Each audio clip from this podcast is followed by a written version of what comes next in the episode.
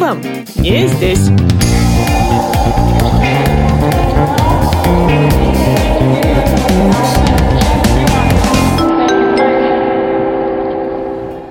Привет! С вами Яна Каширина и подкаст с реальными историями иммиграции «Тут вам не здесь». Это третий выпуск большой серии про Австралию. Мы уже поговорили об образовании, религии и накопили небольшой багаж необычных фактов и туристических мест, о которых не пишут в путеводителе. Сегодня поговорим о медицине. Давайте введу вас в курс дела для начала. Первый госпиталь на Зеленом континенте основали британские колонисты в 1788 году. Это был барак для каторжников, и умирали там значительно чаще, чем поправлялись. Но с тех пор все кардинально поменялось. По данным Bloomberg, сейчас Австралия занимает шестое место в мире по уровню здравоохранения. Из интересного, в Австралии не ведут беременность, роды принимают акушерки, врача вызывают только в случае сложной ситуации. Обсудим все это и собственный путь с гостьей, которая знает систему снаружи и изнутри. Давайте с ней познакомимся.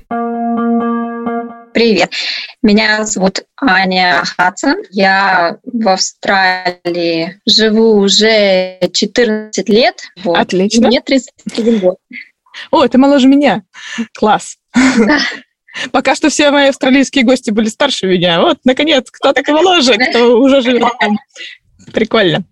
А, давай расскажем твою краткую историю переезда, с чего все начиналось, какие были предпосылки, идеи и как вообще можно взять и оказаться в Австралии в твоем случае? Я э, сюда переехала по студенческой визе сразу после школы, то есть я закончила э, 11 класс, и буквально месяц спустя я уже сидела с чемоданами на самолете и летела в город Сидней в Австралии. История началась немножечко раньше, наверное, за год до этого, то есть э, лето между 10 и 11 классом получается, когда э, меня, у меня живет в Австралии тетя с дядей живут, и они меня пригласили в гости э, на каникулы на месяц. И приехав сюда, пожив здесь месяц, я просто влюбилась в страну, в в стиль жизни, в людей, просто в а, возможности. Уехала я обратно в Россию вся в слезах, потому что я понимала, что я вряд ли когда-либо перееду сюда. Ну, судьба мне подарила такой шанс и случай, и ровно год спустя я вот переехала все-таки. Так, и по поводу шанса и случая, мне нужны подробности.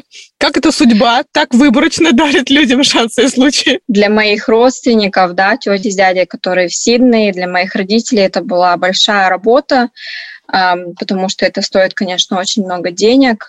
Первый год обучения оплатить, то есть оплатить все визовые там вещи и так далее. С моей стороны была большая работа выучить английский язык, то есть максимально приготовиться к переезду. То есть я так понимаю, что ты поступала практически на рядовых условиях в австралийский вуз, то есть ты должна была хорошо уже владеть английским языком. А как ты выбирала специальность? Я пошла не совсем на профессию своей мечты. Это просто было очень доступно нам, скажем так я могла туда поступить. То есть ну, школу я окончила отлично, на, вс- на все пятерки в России. Несмотря на это, да, а, в Австралии все равно немножечко другие условия поступления. И, конечно же, на такие вещи, допустим, как на инженерию либо медицину, завышены уже более требования, да, требования. Пошла я учиться на бухгалтера. Бухгалтерский учет и аудит у меня был факультет. Сначала я, э, я в университет не пошла. Первый год я училась в колледже. Э, это примерно как наше среднее, наверное, образование, но оно зачитывается как первый год университета в Австралии. Для того, чтобы я немножечко влилась все-таки в систему, э, с языком потянула, Обычно люди, которые сюда переезжают учиться, сначала какие-то языковые курсы проходят, либо ну, то есть сразу не, не идут э, в университет на какие-то специальности, если у них нету прям супер-пупер базы в английском языке. У меня ее не было. Мечта сбивается. Твоя специальность мечты, видимо, была медицина, правильно? И тебе все-таки да, удалось да. до нее добраться. Расскажи, как ты к этому подступилась. А, на самом деле, да, то есть я закончила первое свое образование вот в бухгалтерии, потом я работала очень долго на э, огромные международные компании, просто гиганты. Пока я работала, э, я в это же время еще закончила как на заочном, на маркетолога, но сердце не обманешь, скажем так. И сколько мне было, 28 лет, я бросила карьеру очень хорошую, очень высокую зарплату, то есть в моем возрасте обычные австралийцы столько не получают денег, но я, несмотря на все это, бросила все и пошла за мечтой, поступила в университет на факультет медсестринского дела, mm-hmm. ну, как часть медицинского, получается.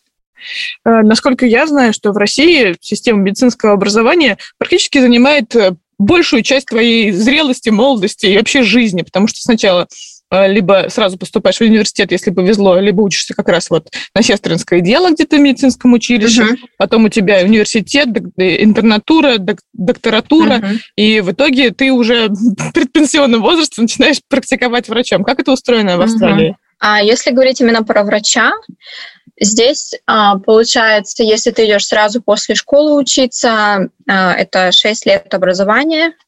А, после этого ты идешь в интернатуру, которая длится один год, но когда ты на интернатуре, тебе уже платят довольно хорошую зарплату. Угу. Потом резидентура тоже еще год, опять же, да, зарплату. После этого ты начинаешь зваться врачом официально, но потом начинается специализация у них, куча экзаменов, дальнейшая учеба, но это все происходит, пока ты ну, работаешь, то есть уже на месте. Ты не идешь отдельно в университет заново и так далее. То есть это вот по ходу работы. Здесь в Австралии тоже медицина это на всю жизнь, то есть как вечный студент. Ты еще, получается, в середине этого пути. Учитывая, что 28 ты приняла такое решение, сейчас тебе 31, путем нехитрых вычислений мы получаем, что 6 лет у тебя еще не прошло первичного образования. Или да, тебе не я... нужны? Нет, я на врача сейчас не учусь, я учусь на медсестру. Угу. Здесь три года это высшего образования, бакалавра степени. После этого ты получаешь регистрацию и можешь практиковать э, как медсестра. Угу. Вот. На врача я дополнительно сдавала экзамены, так как у меня уже есть высшее образование, мне нужно было всего 4 года а, учиться на врача. Угу. То есть два года как бы засчитывались, потому что там эти дисциплины, которые, в принципе, проходят во всех, а, во всех курсах. Да, да, общая дисциплина. Поэтому они мне уже засчитывались. Получается, для того, чтобы поступить, а, уже имея высшее образование, мне нужно было сдать экзамен, называется ГАМЗАТ, он длится около 10 часов. Подаешь документы в университет. Следующий этап нужно пройти интервью, то есть э, собеседование. Если все удачно проходишь, то, соответственно, поступаешь. Я прошла только первый этап, я сдала экзамен, сдала его удачно, но после этого этапа я решила дальше не подавать документы и решила пойти как бы по медсестринскому делу больше. Просто я подумала, что мне уже 28 лет, точнее, когда я сдала экзамен, мне было 29 а, с половиной уже лет. И я подумала, еще 4 года потом учиться, то есть во время учебы ты не можешь работать абсолютно. На медицине, да, довольно учеба сложная. Все-таки в это время любая женщина, наверное, мечтает о семье, о детях. Поэтому я решила, что, наверное, я не хочу, чтобы передо мной выбор был быть мамой, либо быть врачом. Хотя у меня большая поддержка со стороны мужа, то есть хоть завтра иди учись на врача, но все-таки я хочу еще, чтобы у меня была семья, не только не только работа. Жиза. Теперь вопрос по существу. Как э, устроена и вообще чем отличается медицина австралийская от медицины э, российской? Понятно, что в принципе постулаты доказательной медицины, они у всех единые, но системы у всех разные. Именно со стороны пациента? Можешь с обеих сторон, потому что э, тот, кто тебя будет слушать, человек, э, живущий, например, в России, он подумает, что пропасть между медсестрой и врачом, она в России не закрывается вообще просто никакими семейными потребностями и так далее, потому что медсестра это тебе гарантированно очень низкая зарплата, достаточно рабский труд, а, а с врачом у тебя есть еще хоть какие-то вариации. Поэтому хочется услышать, как это в Австралии, и уже самому сделать выводы, насколько это по-разному. Медсестры бывают разные. Можно обычно рядовой медсестрой работать, а, получать ну, довольно среднюю но достойную при этом зарплату. То есть э, на зарплату медсестры можно также купить свое жилье, спокойно, можно путешествовать за границу и так далее. То есть, Я ну, слышу довольно... хор плачущих российских медсестер сейчас. Довольно, да, достойно. При этом, если есть желание у людей, можно пойти дальше учиться. Это дополнительные еще два года учебы, но это ты в это время работаешь на специализацию. И тогда стать продвинутой медсестрой, я, честно говоря, не знаю, как по-русски называется эта профессия. То есть ты практикуешь как медсестра в какой-то области, да, в которой ты специализируешься, то есть может быть онкология, кардиология, все что угодно. У тебя могут быть свои пациенты, ты можешь диагностику проводить, а, выписывать лечение, то есть делать все ровно то же, что делает э, врач. Единственное, что ты не можешь делать, если человек умер, ты не можешь официально его... Назвать время смерти, видимо.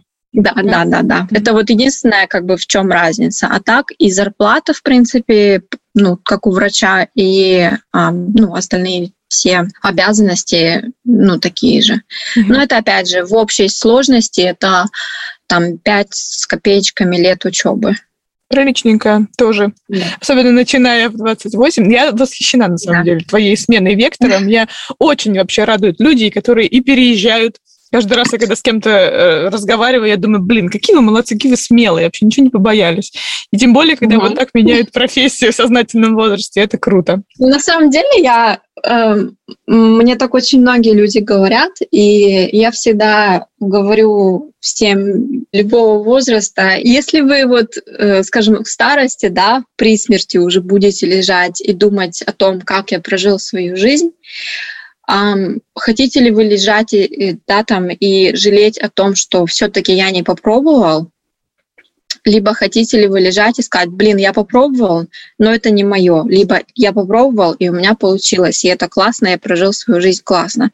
Жизнь одна, и нужно ее проживать именно, ну, как бы в удовольствие. Тем более, что именно рабочее время, да, а, то есть то, сколько мы проводим времени на работе, это большая часть нашей жизни, поэтому нужно обязательно любить свою работу. В России очень сильная большая разница заметна между государственными клиниками и частными клиниками. Они заметны еще на подступах. То есть, скорее всего, государственное здание выглядит отвращающе, частное здание, да, частное здание выглядит очень привлекательно, тебе не страшно туда входить. Есть ли в Австралии это деление на государственные и частные клиники, скорее всего, есть? И в чем хотя бы визуальная, а лучше еще и внутренняя устроенная разница? Начнем с того, что да, здесь э, есть разделение на частную и государственную, но по государственной медицине ты можешь бесплатно получить любую услугу, но в очередях будешь стоять иногда годами ждать. В основном население дополнительно покупает медицинскую страховку, которая стоит достаточно дорого. То есть, если вот, например, привести, мы с мужем на двоих э, взрослых людей страховку но она там тоже бывает разных категорий и так далее, но у нас страховка, которая покрывает все услуги в госпитале именно. И эта страховка стоит 450 долларов в месяц нам. Австралийских? Ну, австралийских, да, это угу. очень дорого. А, даже по местным зарплатам. Здесь я должна сделать ставку с математическими вычислениями. 450 австралийских долларов на двоих – это 24 тысячи примерно 600 русских рублей или 12 400 рублей на одного. Средняя ДМС в Москве составляет 43 тысячи рублей в год. В обоих случаях услуги стоматолога, ряд исследований и хирургические операции оплачиваются отдельно. То есть годовая австралийская страховка дороже нашей примерно в три с половиной раза. Но не стоит забывать, что средняя зарплата австралийца на наши деньги примерно 272 500 рублей. Путем нехитрых вычислений получаем, что ДМС в России обходится примерно на 30% дешевле и часто входит в соцпакет от работодателя. Конечно, в основном люди пользуются частной страховкой, чтобы у них была возможность, если что случись, пошел, подвернул ногу, там растянул, порвал какие-то мышцы, нужна операция, чтобы не сидеть, не ждать очередей. Если человек, допустим, попал в аварию и ему срочная нужна неотложная помощь, то это будет все покрываться государственной страховкой, нет вопросов. По поводу различия именно между государственной и частной больничкой большой разницы нету. Государственные госпиталя здесь очень хорошо оснащены, и самое интересное, что если, допустим, ты идешь в частный госпиталь на какую-то, например, операцию, да, и во время операции какие-то осложнения, может быть, или нужна какая-то более, а, ну, другая, да, медицинская помощь срочная, то чаще всего человека переведут в государственный госпиталь, потому что они лучше оснащены. Всех врачей регистрация, и любой регистрированный врач обязан какое-то количество часов работать в государственной клинике, не только в частной. Как тебе кажется, передовой ли уровень у австралийской медицины или есть куда ездить учиться медику? Австралийскому? Это зависит от э, области медицины. В некоторых отраслях, конечно, в Австралии очень сильная медицина и исследования передовые. Обычно это коллаборация между там, австралийскими учеными, докторами и так далее, американскими, я не знаю, немецкими, ну, все что угодно, да, то есть любая страна. Я считаю, что здесь все-таки медицина на высоком уровне. Единственное, вот что я могу сравнить с русской медициной, здесь не залечивают так, как это делают в России. И это я сужу сейчас просто по разговорам со своими знакомыми, там, со своей семьей и так далее. А, то есть там чуть что, сразу кучу, там целый список огромный таблеток дают и так далее. В Австралии такого нет. Здесь пойти купить какое-то лекарство в аптеке очень сложно. То есть в основном нужен рецепт от, от врача. Терапевты все как бы частные клиники клиники. То есть государственных терапевтов нет. А какая-то часть цены этого частного терапевта оплачивается по страховому полису государственному, да, но какую-то часть в основном, если это хороший терапевт, то в основном приходится доплачивать еще самим сверху. Ну, терапевт, как правило, в России служит таким вектором. Он направляет к врачам-специалистам. То есть ты приходишь и тычешь ему пальцем, болит здесь, а он тебе, соответственно, направляет э, к врачу, который тебе нужен. А как uh-huh. быть с этим в Австралии? Вот у меня болит внутри, условно.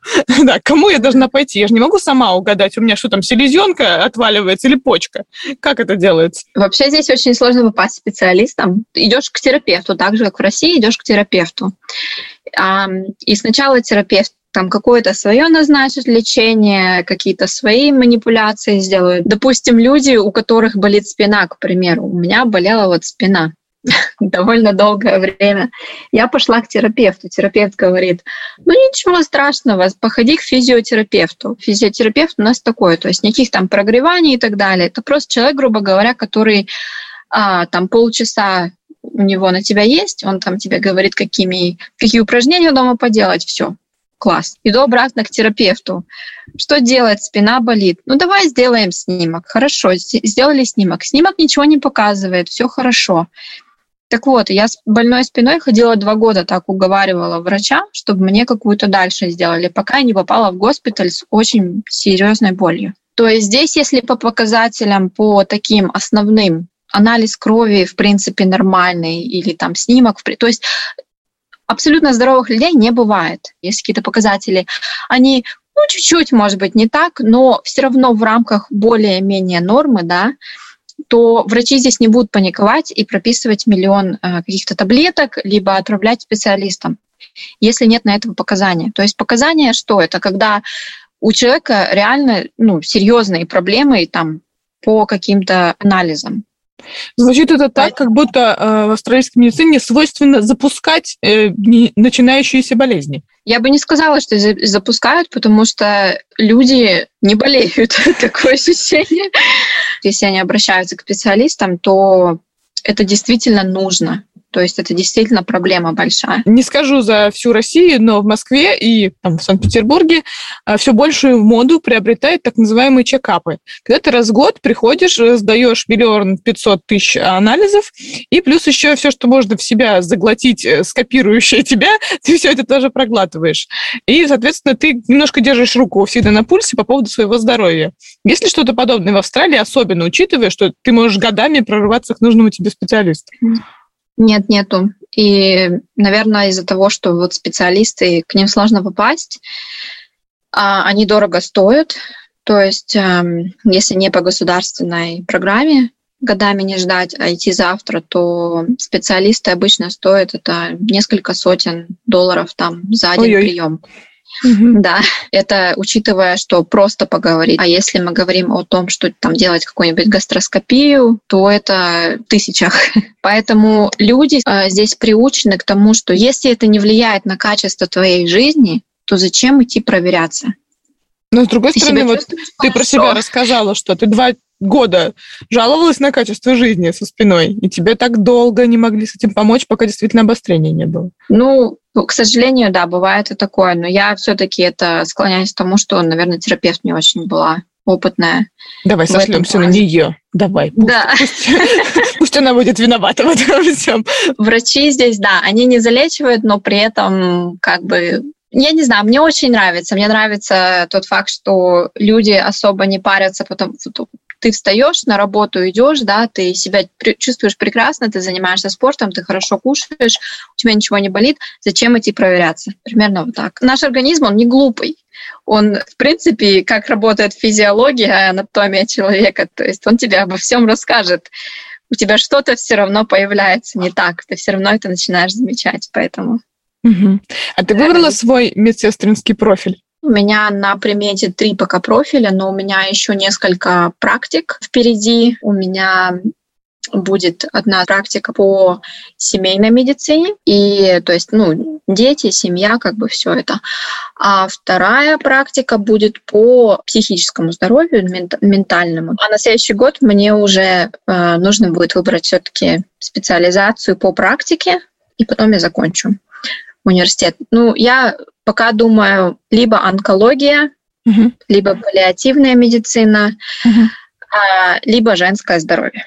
То есть они все втроем могут ну, перекликаться, в принципе, потому да. что женское здоровье может быть и онкология, угу. и это может быть, к сожалению, онкология которая неизлечима, да, то есть они, в принципе, могут все втроем как-то перекликаться.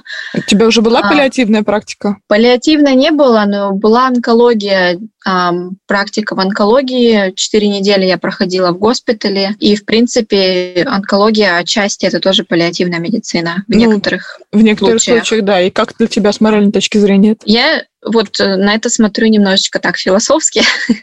Все мы приходим и уходим. И мне кажется, это классно, если а, человек, пациент, да, доверяет мне быть рядом с, ну, с ним или с ней в конце этого пути. То есть и помогать э, этому человеку прожить конец этого пути достойно, там, без боли и так далее. Я считаю, что это вот привилегия, которая не всем дается в этой жизни. Это почти тост. Еще один вопрос про медицину, и дальше к общим веселеньким перейдем. Ага. А, что со скорой помощью в Австралии? А, все замечательно со скорой помощью. Если здесь а, звонишь и говоришь, что у нас не 911, как в, в Америке, да, а у нас 3 нуля. У скорой помощи здесь вообще есть, а, скажем так, цель. Если звонит человек и говорит, есть признаки инфаркта, угу. либо инсульта, то скорая помощь обязана в течение 8 минут доехать. Есть шансы есть, выжить? Есть, да, все шансы выжить и прожить э, отличную, да, жизнь долгую еще, здоровую. А, вот, я на себе лично испытала, как пациент, а, качество обслуживания в скорой помощи. Мне муж вызывал буквально несколько месяцев назад. Доехали не прям молниеносно, быстро, отвезли меня в госпиталь примерно так же быстро. То есть не нужно было там звать друзей, товарищей, чтобы меня перенесли на носилки. Все это было так очень...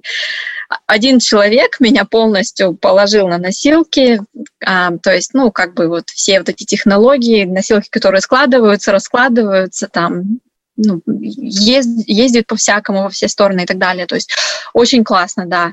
Пока я доехала до госпиталя, мне, в принципе, уже не хотелось госпиталь, потому что у меня уже ничего не болело, и прекрасно себя чувствовала, поэтому у меня только положительные. То есть помощь они оказывают на месте и еще везут тебя в госпиталь? оказывают помощь на месте, да. Если нужно ехать в госпиталь, по их мнению, они везут тебя в госпиталь. Если не нужно, они тебя оставляют дома. То есть, ну, в зависимости от того, естественно, да, что происходит с пациентом есть еще в России такая великолепная функция, как э, самостоятельно приехать в приемный покой.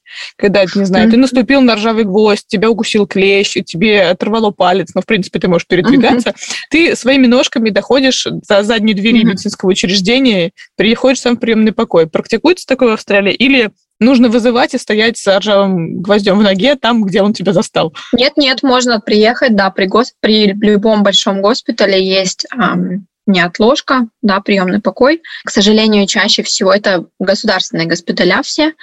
И чаще всего, скорее всего, там ты прождешь много-много часов в очереди, Истекая а, кровью. Ну, как бы да, если ты истекаешь кровью, понятно, что тебя вне очереди возьмут, но если у тебя что-то такое, что может подождать, да, к сожалению, люди ждут по 5 часов иногда очереди. Мне, конечно, есть еще вопрос по поводу того, что в Австралии все ядовитое, и как часто приходится в австралийской медицине сталкиваться с ядами. Но если, я не знаю, есть ли у тебя на него ответ. На самом деле не так часто, как кажется, потому что здесь с малых лет, с самого чуть ли не садика, детей учат э, всему этому, э, и в любой в, люб, в любом большом госпитале, конечно же, есть противоядие, если что. Я на самом деле даже ни разу об этом не задумывалась вот как человек, который здесь живет по этому поводу, что там, если я сегодня наступлю на змею ядовитую, выживу ли я? Потому что, ну, я точно знаю, что выживу, потому что, да, во-первых, скорая хорошо работает, во-вторых, везде как бы есть противоядие. Но от укусов змей и и пауков я точную статистику не знаю, но это прям очень-очень мало людей. Прям. Еще у вас клубы медузы есть. Еще, да, ну, в основном, в основном умирают люди, именно приезжие какие-то туристы, которые не знают, как себя вести там в случае укуса змеи, например. О, так это естественный отбор. Поэтому туристам всегда советуется, да, прежде чем куда-то в любую страну ехать, конечно же, обучить себя правилам техники оказания первой помощи. Что входит в домашнюю аптечку австралийца? Да ничего такого, на самом деле, прям разницы огромной нет, наверное, от российской аптечки. Также есть какие-то бинты, обязательно есть э, какая-то самая простая перевязка. У нас еще есть энтеросгель, на случай отравления терафлю, на случай первых признаков простуды и какой-нибудь э, набор антибиотиков там обязательно лежит. Mm-hmm. Антибиотики мы не можем купить без рецепта, поэтому антибиотиков, если они не остались там с, с прошлой болезни, то, скорее всего, у людей их не будет. А, я не думаю, что вообще народ э, терафлю всякие и так далее, да, против гриппа и простуды держит в аптечках, потому что это, в принципе, вот, в любом магазине можно купить, сходить, если что. А, наверное, да. Единственное, что есть, есть такая вот мазь, ПОПО называется. Это у нас, скажем так, как гигиеническая помада, но она более как крем. Mm-hmm. И она помогает от разных ранок маленьких, там, трещинок и так далее. Она на основе а, авокадо. Вот. А, очень классная вещь. В Австралии производят. Вот. Она, наверное, в каждом доме есть. И, э, наверное, есть панадол, это парацетамол, да? Да. Тоже в каждом доме. Йода у нас зеленки нет. А ветрянкой дети болеют? Болеют. Дети везде одинаковые. Всем болеют. Чем же их мажут, если нет зеленки? У нас есть э, не йод, но вот не как бы не жидкий, да, такой йод, как вот мы привыкли, а он такой кремообразный, и он не настолько концентрированный, вот как mm-hmm. российский. Он больше, да, как вот крем, типа помазать ранку там и так далее. Вот, вот это, наверное, есть, бетадин называется. Он, наверное, есть тоже во все, в каждой австралийской семье. Как переживает ковид австралийская медицина? Вы очень плотно закрылись на локдаун, но все равно, я mm-hmm. думаю, по медицине был знатный удар. Да, ковид, конечно, очень много поменял, в принципе, в, то, э, в том, как работает медицина, да. На тот момент, когда ковид, скажем так, наступил, я работала в реабилитационном центре а, для людей, которые у них что-то произошло в жизни, то есть там инфаркт, инсульт, в автокатастрофе, да, ну, были и так далее. И им нужна реабилитационная работа, да, то есть уже умеют там ходить и так далее, но им нужно дальше продолжать с ними работать. И, к сожалению, когда ковид начался, нам пришлось перейти из личных встреч с этими людьми на занятия по Zoom, что было очень странно и для пациентов, и для нас, как работников ну, медицинского да, обслуживания, сферы обслуживания. В принципе, сейчас э, я работаю в эм, группе по ковиду в нашем штате. То есть в вакцинации клиники, либо где вот ПЦР сдают люди и так далее. И медицина очень меняется каждый день. У нас много изменений, и намного больше работы добавилось, конечно же. Но я считаю, что этим самым медицина еще немножечко такой пинок был, чтобы продолжать дальше развиваться и находить что-то новое, да, изобретать, какие-то исследования делать поэтому. Но работы добавилось намного больше. Это что за коротышки? Какие три факта или мини-истории из твоего личного опыта лучше всего могут рассказать человеку, который ничего не знает об Австралии, об этой стране? В Австралии зима ощущается холоднее, чем она ощущалась мне в России. А несмотря на то, что здесь нету там минус 30 и, и ниже холодов. А, потому что здесь э, дома очень, как мои родители называют, картонные домики строят с очень плохой изоляцией, и здесь нет центрального отопления. Поэтому, когда на улице там ночью 2 градуса, то в доме может быть примерно столько же. Mm-hmm. А, это, наверное, вот такое вот неожиданное очень было для меня. Слушай, э, я у тебя сегодня в сторис увидела, что ты сказала, училась ты в Сиднее, а живешь ты сейчас не в Сиднее. А где ты живешь, в каком городе? Я сейчас живу в городе Брисбен. Угу. И вот. у вас бывает два? Да. Наверное, вот еще один факт, что Австралия не заканчивается Сиднеем, где стоит Опера Хаус. Австралия очень большая страна, намного больше, чем люди думают, что она. И здесь обалденная природа. И я всегда советую всем туристам съездить в центр Австралии и посмотреть на настоящий австралийский outback. Это подожди, а. у меня будет об этом вопрос, куда съездить. Поэтому давай вернемся ага. к необычным фактам, кроме зимы. Хорошо, хорошо. Еще парочку. Дикая природа и человек живут прям очень рядом. То есть здесь не нужно выезжать в лес, чтобы увидеть там кенгуру, птиц, я не знаю, и так далее. Здесь вполне реально выйти к себе во двор и увидеть коалу, кенгуру и так далее. Ну, то есть люди заботятся, во-первых, о животном мире и о растительном. И животный мир как-то не боится вот к человеку приходить домой. Поэтому очень часто люди находят змей и так далее, посумов всяких у себя в домах. Угу. А добавь еще какой-нибудь э, факт о том, как именно происходила твоя адаптация, что тебе было дико тогда, еще 14 лет назад, как русской девчонке в другой стране. Наверное, самое такое дикое мне было, а, когда я в первый день пошла в, а, в колледж, и иду по улице, по центру Сиднея, и мне навстречу идут мужчины, улыбаются.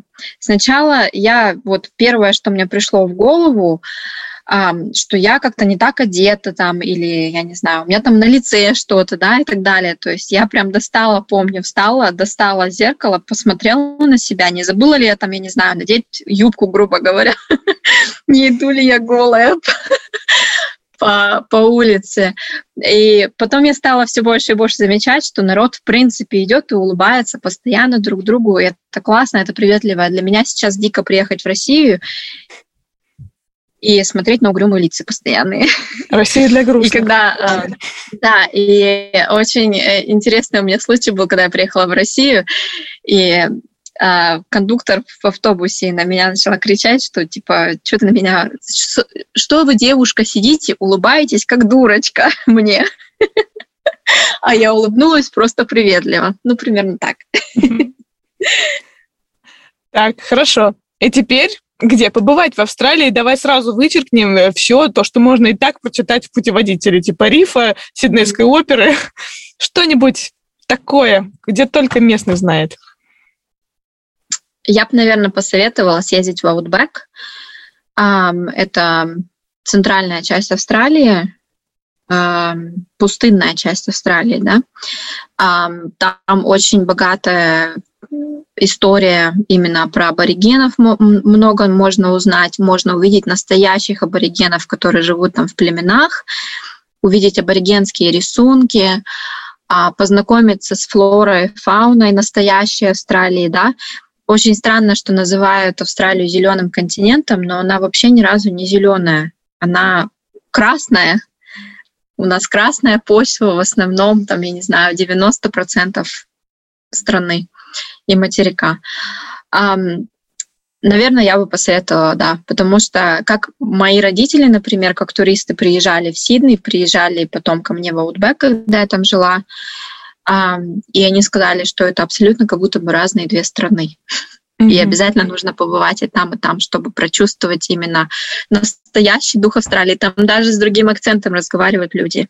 Зачем э, вести блог на русском языке? У меня всегда была такая мини-мечта написать, в принципе, книжку про жизнь иммигранта. Mm-hmm. И книжку я так и не написала, но какие мои годы, может быть, все-таки еще решусь. А, но мне очень нравится рассказывать, да, про про жизнь в Австралии. Я рассказываю в своем блоге про Австралию не, скажем так, не с точки зрения, как здесь все классно и как здесь замечательно жить. Но я также раска- рассказываю про минусы, то есть сняв розовые очки, грубо говоря, чтобы люди, которые те хоть люди, которые, например, хотят эмигрировать, у них вот, эм, ну, может быть, какая-то более настоящая картинка складывалась о стране. А те люди, которые не хотят эмигрировать, а, допустим, просто приехать или просто вот узнать, потому что Австралия далеко находится, и, к сожалению, очень мало людей сюда попадают даже как туристы. Сюда сложно, в принципе, по туристической визе да, попасть, ну, до ковида. То есть, ну, как бы, мне кажется, это классно, когда можно поделиться своими вот впечатлениями какими-то, своим жизненным опытом в другой стране. Тем более, как тебе кажется? Австралия родная уже. Как тебе кажется, ты заманиваешь, чтобы люди ехали туда еще? Ну, не знаю, заманиваю или нет. Но, по крайней мере, настоящую картинку показываю. Скажи мне, на каком языке будут твои дети-то разговаривать? Будут ли они на русском говорить? Да, да. Будем в русскую школу ходить по субботам. Муж очень хочет, чтобы дети говорили по-русски. То есть муж мне не говорит по-русски, но он прям мечтает, чтобы наши дети говорили по-русски тоже. И мой последний вопрос, ответ на него мне очевиден, но мне всегда приятно это слышать. Ты счастлива в своей миграции? А, да, да. Я не было ни одного дня, было очень сложно. То есть у меня, я в своем блоге э, писала и пишу про иммиграцию, про сложности, что это не просто так счастливый билетик взял и поехал, да. Это огромный труд, это много слез, крови и пота, скажем так. И эм, все люди, которые эмигрировали в любую страну, даже если она совсем близко к России, это все равно эмиграция, это огромный труд, мой огромный поклон этим людям. Я очень счастлива. Конечно, я, самый большой минус это то, что у меня рядом нет моей любимой семьи, и она находится очень далеко, к сожалению. А, но несмотря на это, да, Австралия для меня дом уже очень давно, и свою жизнь я по-другому не вижу уже. В завершении чуть подсвечу темы, которые мы не затронули в этом выпуске. Например, вакцинацию. К детским прививкам в Австралии относятся очень серьезно. Даже могут отказать принять ребенка в детский сад, если он не привит всеми нужными прививками к этому возрасту. А если говорить напротив, о пожилом возрасте, то в Австралии о старости можно не беспокоиться. Пожилые люди, которые нуждаются в уходе по каким-то причинам, обращаются в специальные организации. И она либо назначает уход на дому, или определяет дом престарелых в зависимости от состояния здоровья и желания пожилого пациента. Естественно, и то, и другое зависит от уровня жизни и пенсии такого пожилого человека. Но мы с вами прекрасно понимаем, что те дома престарелых выглядят как красивая картинка из зарубежного кино. А если делать вывод обо всем, что я сегодня услышала от нашей героини, то независимо от страны, медицина – это все-таки призвание, на которое нужно потратить очень много лет своей жизни и точно знать, что это твое, и тебе это нужно. В следующем выпуске об Австралии мы поговорим о совершенно другой профессии, совершенно другой сфере. Мы поговорим о работе в медиасфере, так что не пропустите четвертый выпуск большой серии. А на этом все. С вами была Яна Каширина и подкаст с реальными историями иммигрантов. Тут вам не здесь. Пока! Пока!